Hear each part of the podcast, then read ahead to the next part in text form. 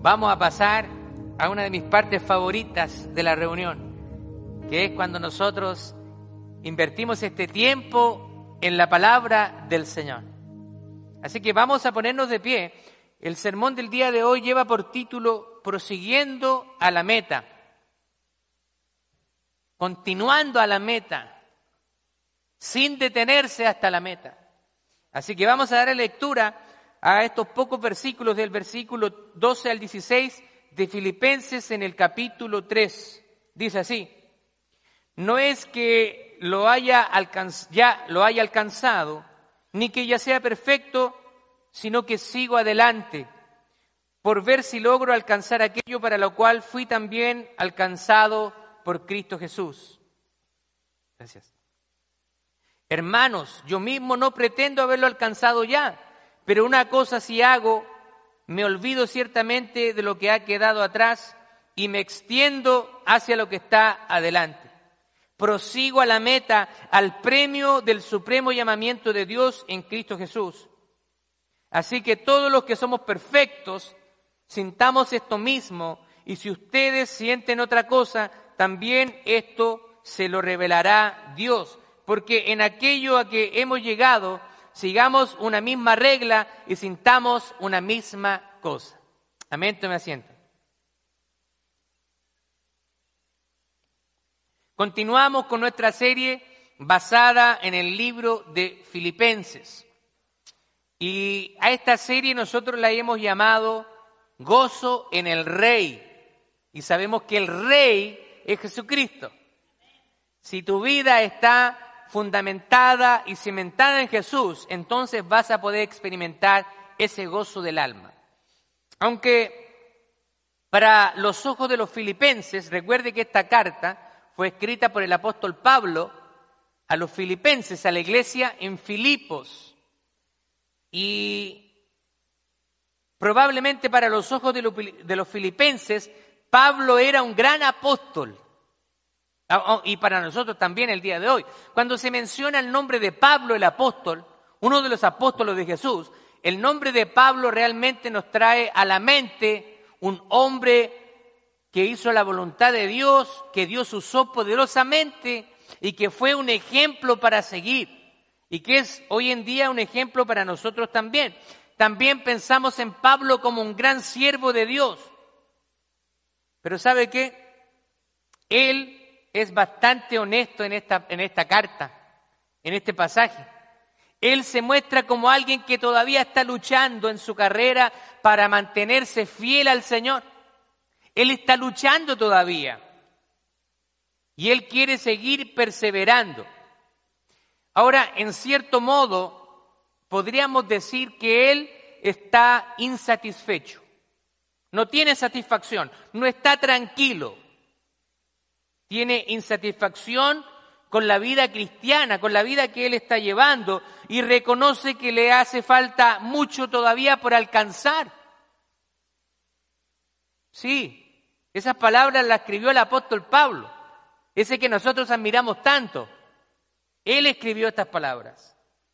La semana pasada, nuestro hermano Ismael mencionó ese famoso versículo en Filipenses 3.8 que dice así, y ciertamente aún estimo todas las cosas como pérdida por la excelencia del conocimiento de Cristo Jesús, mi Señor, por amor del cual lo he perdido todo y lo tengo por basura para ganar a Cristo. Wow. ¿Sabe usted que Pablo empieza a poner su currículum, por, por decirlo de alguna manera? Fariseo de fariseo de la tribu de Benjamín, celoso de la ley, conocedor de la ley. En otras palabras, Pablo está tirando todo su currículum. Miren, si yo tengo que gloriarme de algo o tengo que creerme de algo, como haciendo así, yo me lo he ganado todo esto. Pablo está diciendo, todo eso yo lo tengo por basura. ¿Sabe usted que es bastante fuerte de hecho, esa palabra que se traduce por basura aquí, en la Reina Valera antigua se traduce por una palabra aún más fuerte que es estiércol. ¿Usted sabe lo que es el estiércol? Es una palabra un poquito más eh, diplomática para decir popó, para decir excremento. Así que Pablo está diciendo que todo lo que él ha ganado para él es como excremento. Asqueroso, ¿no? Pero ¿qué Pablo nos está diciendo con esto? Todo lo que yo he hecho realmente lo tengo por basura porque por ganar a Cristo. Así que Pablo a través de esto está diciendo que él no había alcanzado todas las cosas. Nada de lo que había alcanzado para Pablo tenía valor, porque su valor se encontraba solamente en Jesús. Y muchas veces nosotros damos valor en las cosas que podemos alcanzar. Quizás algunas personas pueden sentirse en una mejor posición que otras porque hayan alcanzado, por ejemplo, un título de una universidad y eso les hace muchas veces mirar a las demás personas por encima del hombro, como se dice. Pero a veces las personas simplemente tienen un título, nada más. El título realmente no te va a formar como persona, no te va a dar carácter. Es lo mismo que hemos hablado que en las escuelas nosotros no, no esperemos que las escuelas de nuestros niños les impartan valores. A veces pueden hacerlo, pero también van a recibir un bombardeo de diferentes tipos de ideologías. Hoy en día también compartíamos la semana pasada y hablábamos que aquí en, una de las ciudades de Pensilvania se aprobó lo que se llama el club, un club satánico. La iglesia satánica eh, va a ser un club para niños después de la escuela. Porque ellos alegan, y es algo constitucional, que hay libertad de culto en los Estados Unidos, por lo tanto, si las iglesias pueden hacer clubes bíblicos, también la iglesia satánica tiene el mismo derecho. A lo bueno le llamarán malo y a lo malo le llamarán bueno en los últimos tiempos. Pero nos escandalizamos por eso, pero realmente no deberíamos esperar cosas mejores. Usted es responsable si usted quiere mandar a sus hijos a un tipo de club así. Usted es responsable por lo que sus hijos están recibiendo en la escuela, porque los valores se entregan en el hogar. Ayer hablábamos de la comunicación. Nos hablaban de la comunicación, el orador, que dicho sea de paso, tuvimos un excelente tiempo de conferencia matrimonial y nos hablaban de la comunicación. En promedio decía que los padres pasan minutos hablando con sus hijos. Y después usted alega porque su hijo es contestador, porque su hijo le falta el respeto, porque su hijo no le tiene confianza, o porque su hijo o su hija hizo algo que usted no esperaba que ellos hicieran y usted no invierte tiempo en ellos. Quiere tener buenos hijos y usted no está haciendo nada para contribuir a eso.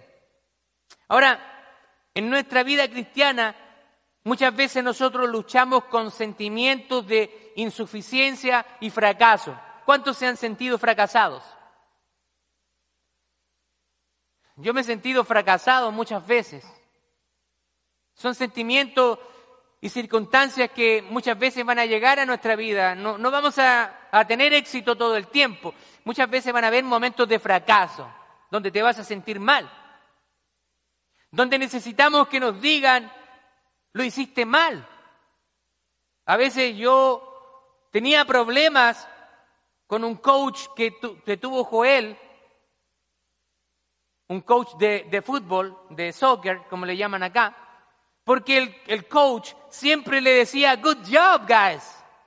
Y yo a veces conociendo el fútbol, soccer desde pequeño, decía, ¿qué está diciendo si jugaron horrible? Se comieron la pelota, no la pasaban, este jugador era egoísta para hacer los pases, ambicioso, y el coach les dijo, good job. Dile la verdad. Si jugaron mal, díselo, porque le da una oportunidad de mejorar. Por eso que los niños acá se crían como la generación de cristal. No les podemos decir nada porque enseguida se ponen a llorar y entran en depresión los pobrecitos.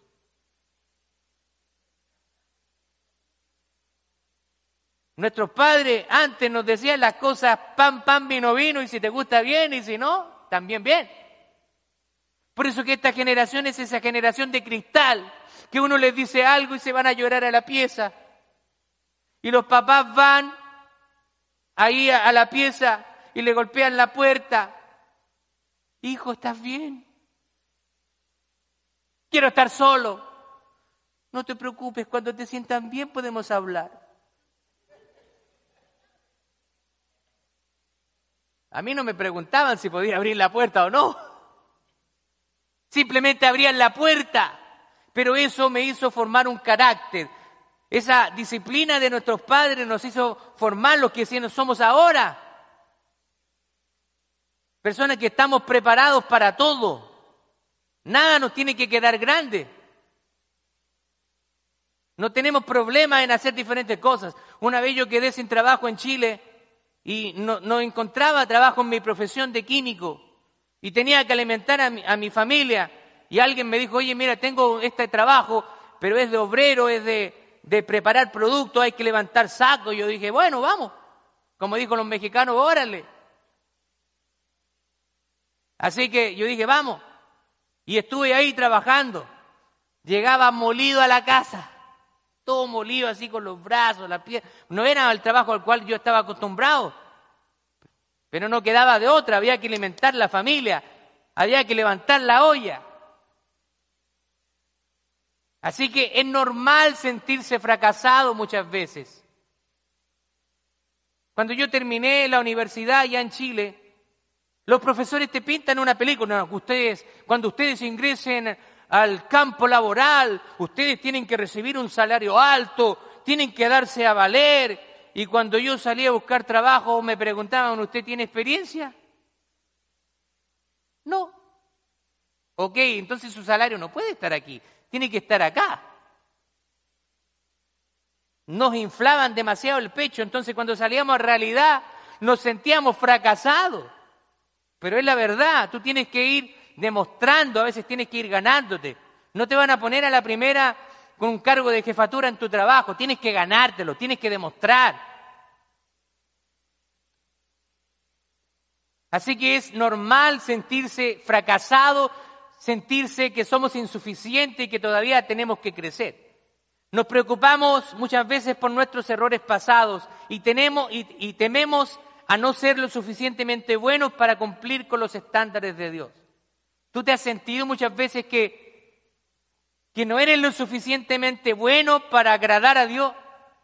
¿Te has sentido así? O de repente tú le has pedido, Señor, perdóname, perdóname este pecado. Y al otro día terminas haciendo el mismo pecado.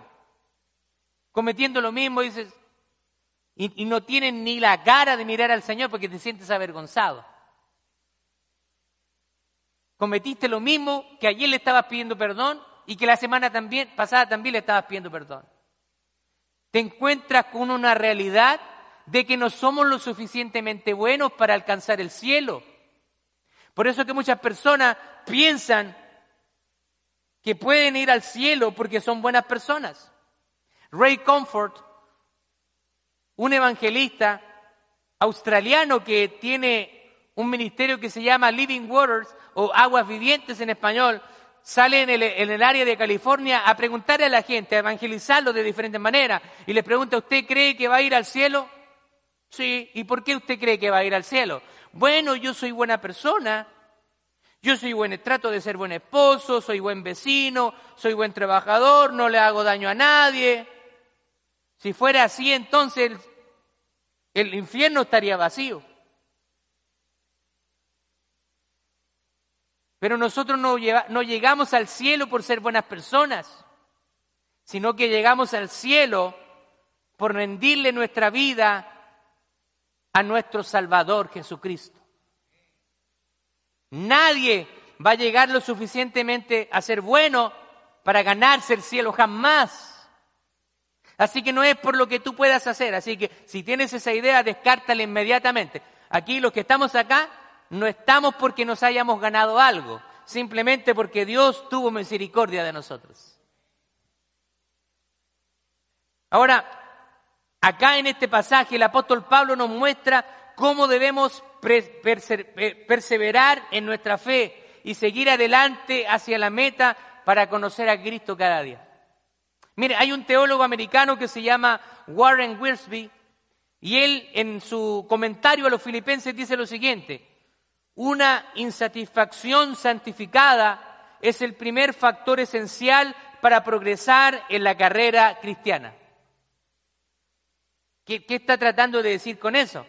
Cuando tú te sientes insatisfecho y reconoces que hay áreas que no están bien en tu vida, entonces eso te va a dar la oportunidad de crecer y de progresar. O sea, la, insatisfacción de Pablo es visto acá, él lo ve como algo santo, como algo necesario que le permite a Pablo seguir creciendo, seguir progresando en su vida espiritual.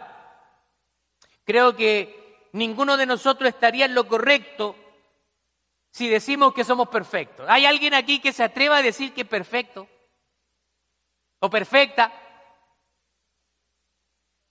Yo pensé que me había casado con la mujer perfecta.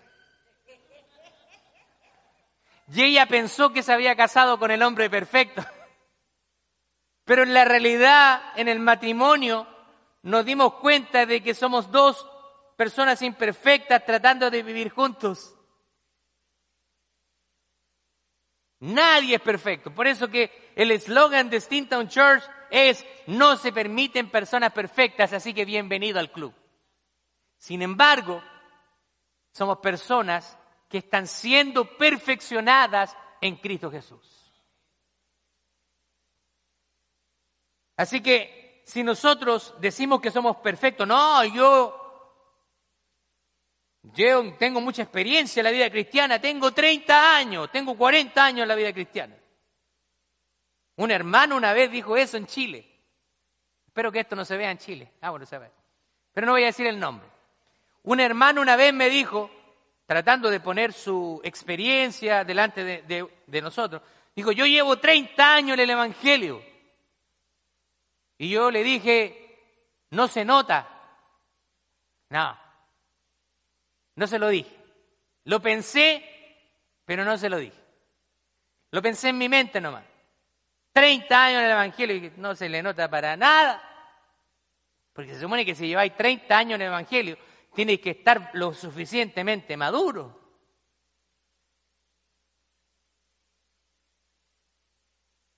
Así que Ninguno de nosotros podemos atribuirnos perfección. Recuerde que Dios nos dice que nos esforcemos en nuestra salvación, o dicho de otra manera, que nos ocupemos en nuestra salvación. No quiere decir que nosotros podemos agregar o ganarnos la salvación, sino que una vez que somos salvos, ocupémonos en la salvación, ocupémonos en las cosas de Dios. Pero que Él es el que pone tanto el querer como el hacer por su buena voluntad. Así que tenemos que tener estas dos cosas en mente.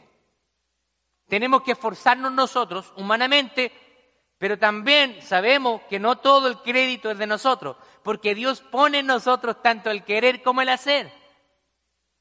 Así que muchas veces cuando tú dices, voy a ir a la iglesia, no tengo ganas de ir, y el Señor empieza a tratar con tu corazón, pero tengo que ir porque voy a recibir bendición allá, voy a recibir una palabra. Así que el día de hoy yo quiero que vamos a ver cómo Pablo corre con cuatro cosas en mente. Él está corriendo su carrera con cuatro cosas en mente. Y primero, con insatisfacción, con concentración y dirección, con determinación y con disciplina. Y vamos a ver cada una de ellas. Primero, con insatisfacción. No sea conformista, tenga insatisfacción santa. El versículo 12 dice, no es que yo lo haya alcanzado ni que ya sea perfecto, sino que sigo adelante para ver si logro alcanzar aquello por lo cual fui también alcanzado por Cristo Jesús. Una persona que cree que ya lo alcanzó todo, entonces dejó de crecer, dejó de madurar, dejó de aprender. Mire, yo llevo años estudiando la palabra del Señor, muchos años me gradué del seminario, he leído un montón de libros, pero yo creo que a mí me falta mucho. Y por eso que pude eh, tener la bendición de poder estar comenzando mis estudios de maestría. Si yo, pensar, yo pensara que no los necesito, ¿para qué voy a estar gastando plata y tiempo y esfuerzo? Pero creo que me falta mucho todavía y tengo posibilidad de seguir aprendiendo. Y créame que he sido bendecido con esos estudios. Así que Pablo reconoce que aún no ha alcanzado la perfección. Así que si Pablo está diciendo a mí me falta mucho, yo creo que nosotros no le llegamos ni a los talones a Pablo, así que no nos creamos, no nos pongamos en un nivel que no estamos y no pensemos en nosotros de manera desproporcionada. Cada uno dice, piense de sí mismo con cordura. Porque muchas veces nosotros tenemos un cierto, un, eh, un concepto de nosotros mismos demasiado alto. No, si yo soy re buena persona, yo soy buen compañero, yo soy un buen esposo. Por ahí dirían, viene de muy cerca la recomendación. Realmente los que tenemos que ver las cualidades positivas en nosotros, muchas veces nosotros no somos nosotros mismos, sino tienen que ser las personas que viven a nuestro alrededor. Yo puedo decir que soy un excelente esposo, papá, muchas cosas, puedo tirarme una serie de flores, pero pregúntenle a mi esposa. Seguramente les va a contar muchas cosas malas que tengo. Debemos seguir su ejemplo y no desanimarnos por nuestras faltas y debilidades, sino mantenernos firmes en nuestra fe y confiar en el poder de Dios para ayudarnos. Así que no se conforme con lo que ha logrado, piense que todavía le falta mucho. Lleva 15, lleva un año en el Evangelio, bien. Lleva cinco años en el Evangelio, bien. Lleva diez, lleva quince, veinte, siga creciendo. No lo ha alcanzado todo. Le falta mucho. Si usted es consciente de eso, pregúntele a alguien más. Pregúntele a alguien más. Si es que quiere escucharlo, seguramente.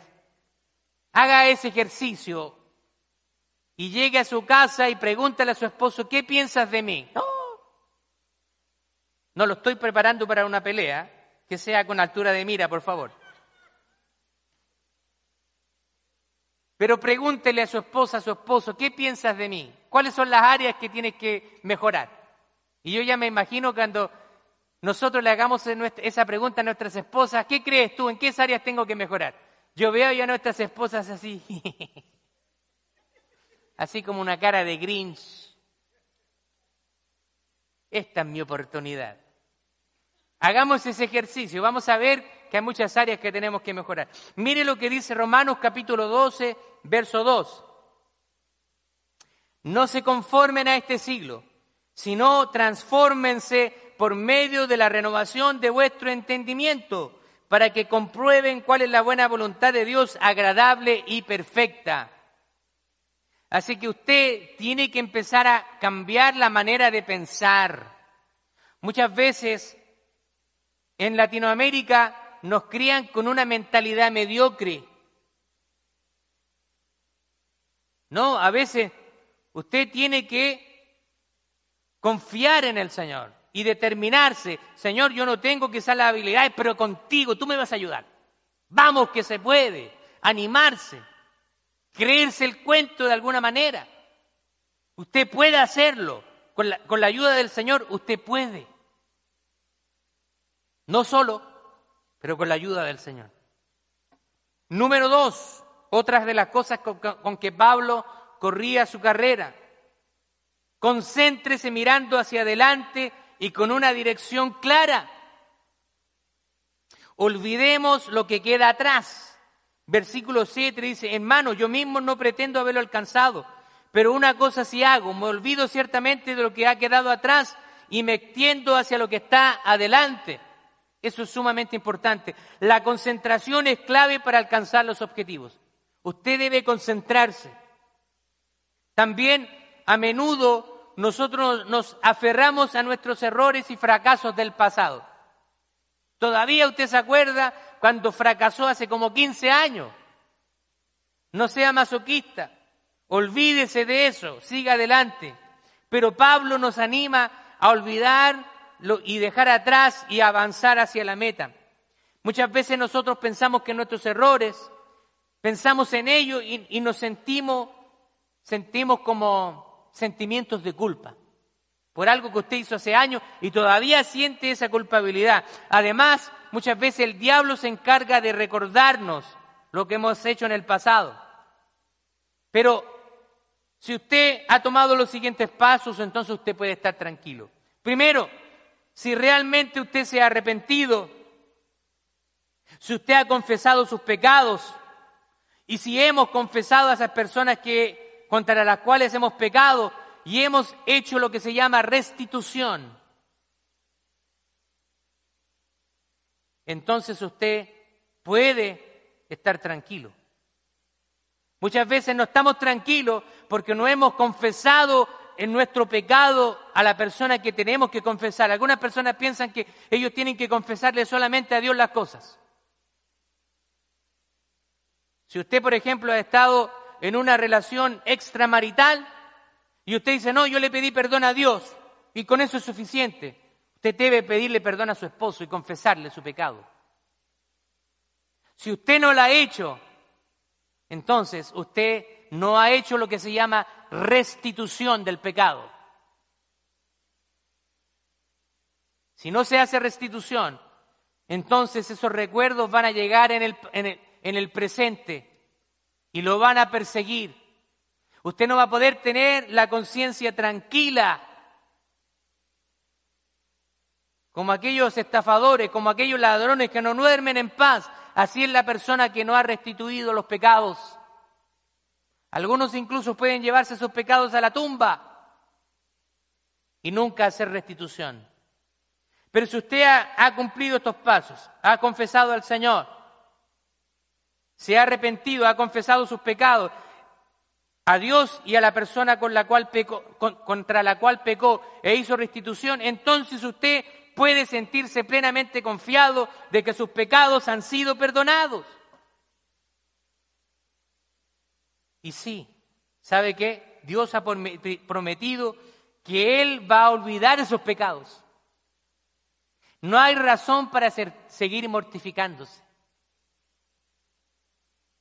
Usted debe caminar pensando en la esperanza futura y confiar plenamente también en el Señor.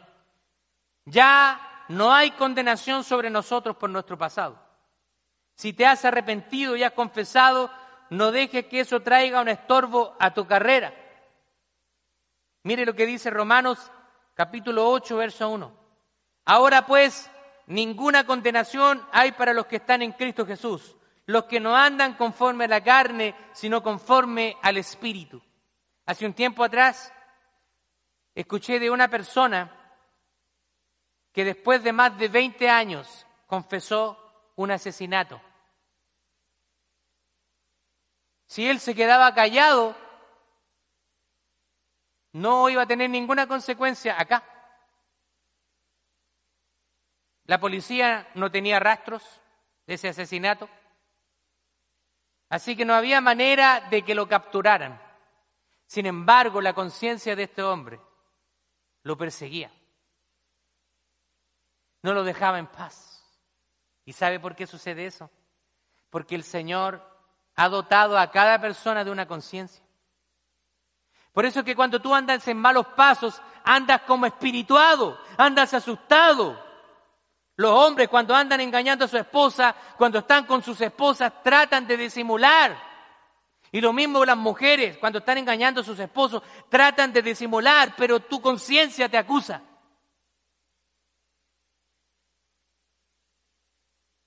Todo ser humano tiene una conciencia. Cuando estás haciendo algo malo, tú lo sabes. Pero muchas veces la carne quiere justificar el pecado. Quiere justificarlo o realmente lo disfrutas porque a veces el pecado es placentero. El pecado nos da placer. Por eso que a veces caemos en el pecado.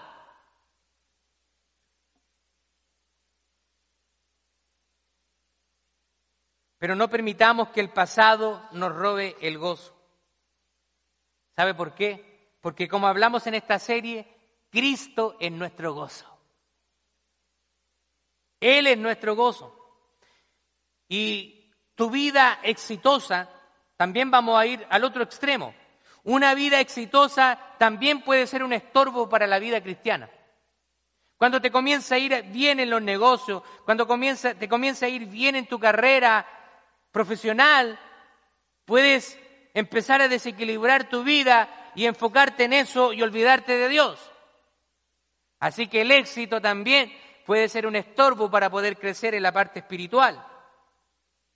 Es que, y, también tus triunfos y victorias pasadas. Muchas veces yo escucho personas que dicen, es que yo antes hacía esto, yo antes hacía esto otro en la iglesia, el Señor me usaba tremendamente, pero ahora no. Y vivimos de recuerdos pasados. Pero Dios quiere usarte ahora. Si te usó hace 15, 10 años, eso ya es parte del pasado, está añejo. Dios quiere usarte ahora. Y a veces tú tratas de conformarte, no, yo ya, el Señor ya me usó en el pasado, yo ya tengo tiempo para descansar ya, me voy a retirar. Y ese es otro cuento, porque aquí se usa mucho el retiro. En lo humano hay retiro, ¿cierto? Ya 65 años, retired. Incluso los pastores aquí en los Estados Unidos se retiran. Ahora, eso también es un tema controversial. ¿Se podrá retirar algún pastor en algún momento? ¿Sí o no? Yo pienso que quizás un retiro en cierta forma sí puede ser. Por ejemplo, el doctor Charles Stanley de la iglesia allá en Georgia, él se retiró. Él ya está avanzado en edad y también no puede hacer muchas de las cosas que hacía, pero él continúa siendo uno de los pastores eméritos en su iglesia. Ya no es el pastor principal, pero es parte del equipo, porque imagínese con la edad que tiene el pastor Charles Stanley, cuánta sabiduría tiene para entregar a los pastores más jóvenes. Así que quizá él está retirado de manera activa de tener un poco más de responsabilidades en el ministerio, pero él sigue ahí, entregando ya esa sabiduría a los pastores que vienen. Así que no nos quedemos con los triunfos del pasado. Dios quiere usarte ahora en el presente. No puedes vivir de lo que Dios haya hecho. Mira hacia adelante. Ahora José, ¿quién, se acuerda de José? El que fue, fue eh, el segundo después de Faraón. ¿Se acuerda de la historia en Génesis capítulo 37 más o menos, si no me equivoco? y que su hermano lo vendieron como esclavo. Bien, Jonathan. Ahora, imagínese, si imagina usted a José, si él hubiera guardado rencor y se hubiera vengado de lo que le hicieron sus hermanos. Él tenía el poder y la autoridad para hacerlo. Cuando los hermanos llegan ante José porque había hambruna en la tierra y José los reconoce yo me imagino José, fue un momento muy emotivo para José, incluso la palabra de Dios dice que él se, se corrió a su aposento y se puso a llorar. Él miró a sus hermanos. Era natural quizás muchos sentimientos que experimentó en él. Y a veces nosotros cuando alguien nos hace daño, un sentimiento muy humano y natural, lo primero que va a florecer es tratar de vengarnos. Pero José era un siervo de Dios. Y José perdona a sus hermanos. Porque él sabía y entendió de que Dios utilizó todas esas circunstancias para preservación del pueblo de Israel.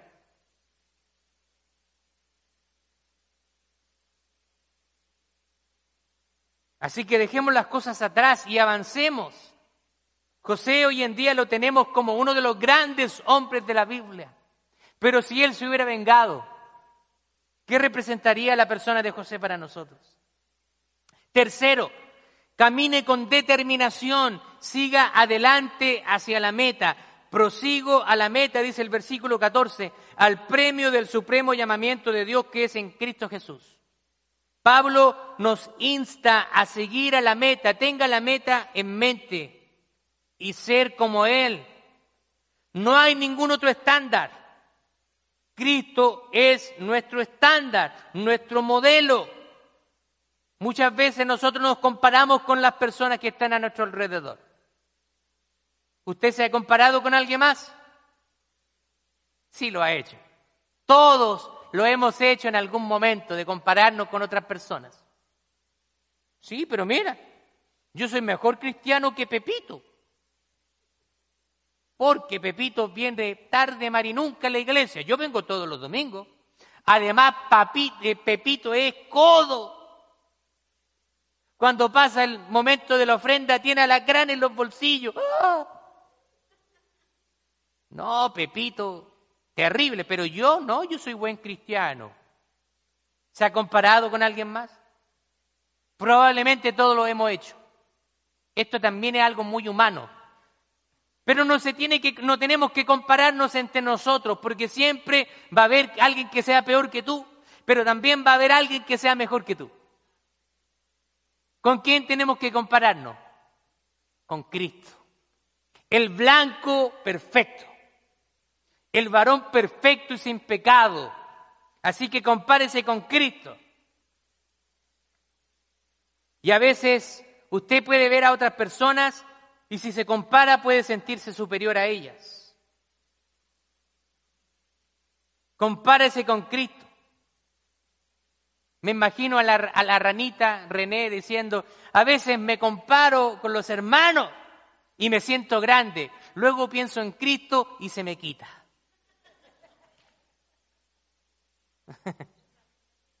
Me salió verso sin mayor esfuerzo. Debemos enfocarnos en la meta y trabajar diligentemente hacia ella con la ayuda del Espíritu Santo. Recuerde, debemos depender de Dios y no de nuestra fuerza. Así que no se crea usted el macho recio o la mujer fuerte como dicen en México, el mero mero. No, somos de carne y hueso, nos podemos caer. No confíe en usted, confíe en quien vive en usted. Cuarto, corra con disciplina, mantenga una mente firme y reglas claras. Versículo 15 y 16 dice, así que todos los que somos perfectos, esa palabra perfectos se refiere a madurez, no en el sentido literal, porque nadie es perfecto. Pablo está diciendo, no, no pretendo haberlo alcanzado todo y ahora está diciendo, nosotros los perfectos. Pareciera una contradicción, pero esa palabra tiene que ver más con las personas maduras. Así que todos los que somos maduros, sintamos esto mismo y si ustedes sienten otra cosa, también se lo revelará Dios. Pero en aquello a que hemos llegado, sigamos una misma regla y sintamos una misma cosa. Así que Pablo nos llama a tener una mente firme, unida en nuestro propósito de seguir a Cristo y de alcanzar la meta, en enfocarnos, en determinarnos. Solo de esta manera usted va a ir superando los obstáculos y conseguir los objetivos. Yo a veces veo a, a mi hijo Joel, está jugando ahí un video game ahora le está jugando esto de la guitarra.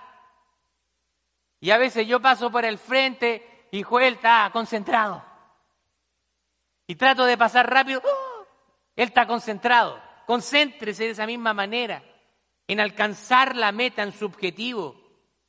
Debemos buscar la unidad de la iglesia y mantenernos enfocados en la meta sin distraernos por las disputas y las divisiones y contiendas. Mantengamos nuestra unidad que es posible solamente si nos sometemos a Cristo. Aquí hay personas de diferentes trasfondos, diferentes nacionalidades, diferentes crianzas. A algunos les gusta el arroz con grandule y con pernil, a otros les gustan los tacos, a otros las baleadas, el ceviche, a mí me gusta todo. Como siempre les he dicho, tengo un estómago misionero. Así que me puede invitar cuando quiera a su casa. Tenemos diferentes trasfondos, somos diferentes, pero en Cristo nosotros somos uno solo. No importa su nacionalidad, su color de piel, si es flaquito, gordito, peladito, meloncito, con harto cabello, no importa. Si está estiradita, le están saliendo algunas patas de gallo, una arruguita, no importa. Quizás nosotros también los varones se nos está saliendo pancita. Eso no importa. Lo que realmente importa en que en Cristo Él no hace acepción de personas. ¿No le parece maravilloso eso? Muchas veces nosotros como personas hacemos diferencia, pero Cristo no hace diferencia de personas. Eso es algo maravilloso. No es solo correr la carrera, esto es importante, no es solamente correr, sino respetar las reglas. Hay personas que han sido descalificadas de los Juegos Olímpicos. Hubo un caso donde alguien que incluso ganó la medalla de oro y rompió los récords, luego fue descalificado y perdió sus premios porque había usado drogas ilícitas. Le hicieron un test de doping y salió positivo. Así que no es simplemente correr la carrera, sino respetar las reglas. En el atletismo y también en cualquier tipo de disciplina hay reglas que cumplir. No puede correr la carrera poniendo sus propias reglas. Dios ha establecido principios en su palabra. No es a nuestra manera, es a la manera de Dios. Y esto lo escucho todo el tiempo. ¿Usted cree en Dios? Sí, yo creo en Dios, pero a mi manera. Si usted dice esa respuesta, déjeme decirle que hay ignorancia en su vida. Porque nosotros no nos podemos acercar a Dios en base a lo que nosotros pensamos. Se imagina que acá no hubieran no hubieran principios que seguir y cada uno se dirigiera como bien nos pareciera, seríamos como en el tiempo de los jueces. Cada uno hacía lo que bien le parecía. Un caos. La nación durante ese tiempo fue un caos. Por eso que los países tienen constituciones, tienen leyes, tienen autoridades, porque si no sería una anarquía total. Bueno, para correr la carrera cristiana también hay reglas, hay principios. ¿Y qué los establece? No los establecemos nosotros los pastores o los líderes, los establece la palabra de Dios. Debes enfocarte en tu carrera y no mirar la carrera de los demás. Porque a veces vamos corriendo la carrera y estamos enfocados de los que vienen al lado. Miras para un lado y ya te pasa otro nos confiamos. Una vez vi una persona que celebró antes de tiempo, venía ganando la carrera y empezó a celebrar. Se desenfocó de la meta y de repente le pasa a alguien por al lado, ¡pum! Oh. Y así, así, ¿qué es lo que hice? Enfóquese en usted, no mire a los demás. Muchas veces mm, ponemos de excusa a los demás por nuestra propia falta. No, que yo no voy a la iglesia porque una vez Pepito hizo eso. Juanitita hizo eso otro. Yo miré una vez que Julito hizo eso. Siempre culpando a los demás. Mirémonos nosotros mismos. Así que usted no, mire la carrera de los demás. Porque si usted mira la carrera de los demás, se va a desenfocar. Hay personas que están en la casa porque miraron en alguien más y perdieron el blanco que es Cristo Jesús. Por ejemplo, seguir las reglas te mantiene también calificado. Si tú sigues las reglas, vas a mantenerte calificado. Si no sigues las reglas, vas a quedar descalificado. Cuando se respetan las reglas, los, los deportistas son Cuando no se respetan son descalificados. Así de la misma manera nosotros. Mire lo que dice Pablo en 1 Corintios 9, 27. Sino que golpeo mi cuerpo y lo pongo en servidumbre, no sea que habiendo sido heraldo para otro, yo mismo venga a ser eliminado. Esa palabra es una palabra griega que es adóquimos y se puede traducir como reprobado. En otras palabras, no, no, no sea que yo mismo venga a ser reprobado. Podemos llegar a ser reprobados, por supuesto, si nos desviamos de Cristo. Sansón es un ejemplo. ¿Usted se acuerda de Sansón? ¿Cuál es la imagen de Sansón que tenemos? Un hombre fuerte, melena larga, ¿cierto?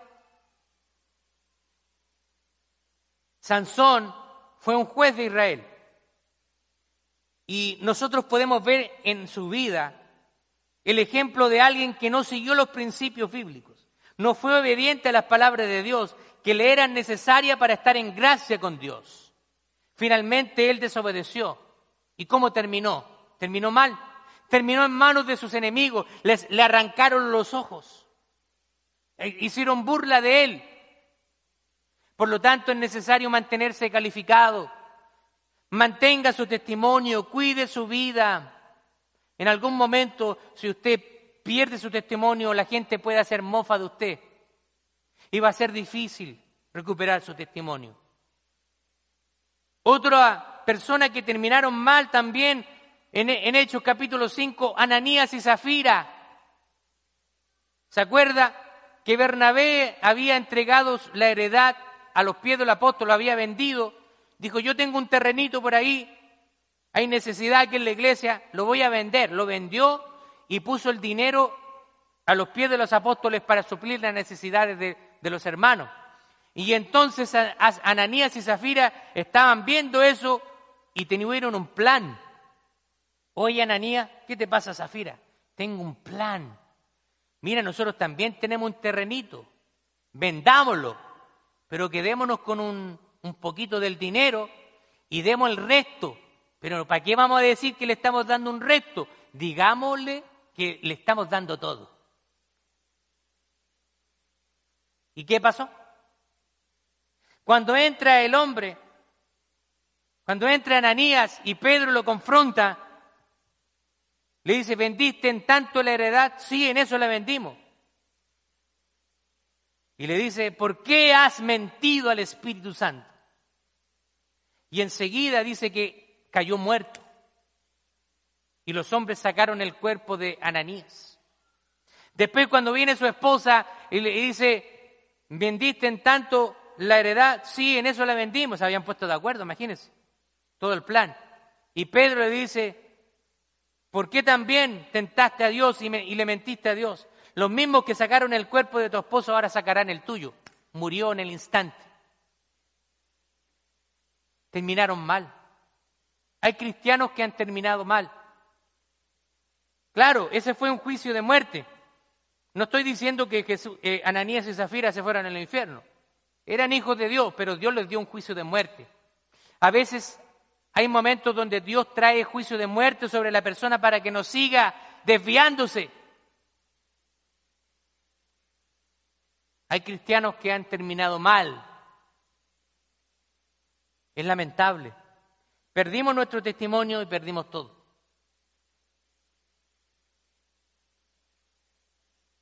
Vamos a terminar. Como cristianos, nuestra vida es una carrera hacia la meta de conocer a Cristo y de cómo ser como Él. Él es nuestro modelo a seguir. Así que debemos perseverar, pero perseverar con fe, con determinación, olvidar lo que queda atrás y mantenernos enfocados en lo que viene. Si usted cometió errores en el pasado, déjelos atrás. Si siguió los pasos para el perdón, déjelos atrás. Recordemos que nuestra fuerza proviene de Dios, quien nos ha llamado y nos dará el poder para cumplir los propósitos que Él tiene para nosotros. Mire cómo termina Pablo su carrera. Pablo, en 2 de Timoteo capítulo 4, versos 6 al 8, él nos menciona cómo él está terminando su carrera. ¿A cuánto nos gustaría terminar así? Cuando estemos viejitos, viejitas, Si es que llegamos, ¿cierto? Si llegamos a viejito, imagínense, yo me imagino ahí sentado con mi esposa y decirle, vieja, mira cómo hemos terminado la carrera. Porque yo ya estoy para ser sacrificado, decía Pablo. Y el tiempo de mi partida está cercano. Muchos eruditos dicen que esto Pablo ya lo está escribiendo en su vejez. He peleado la buena batalla, he acabado la carrera y he guardado la fe.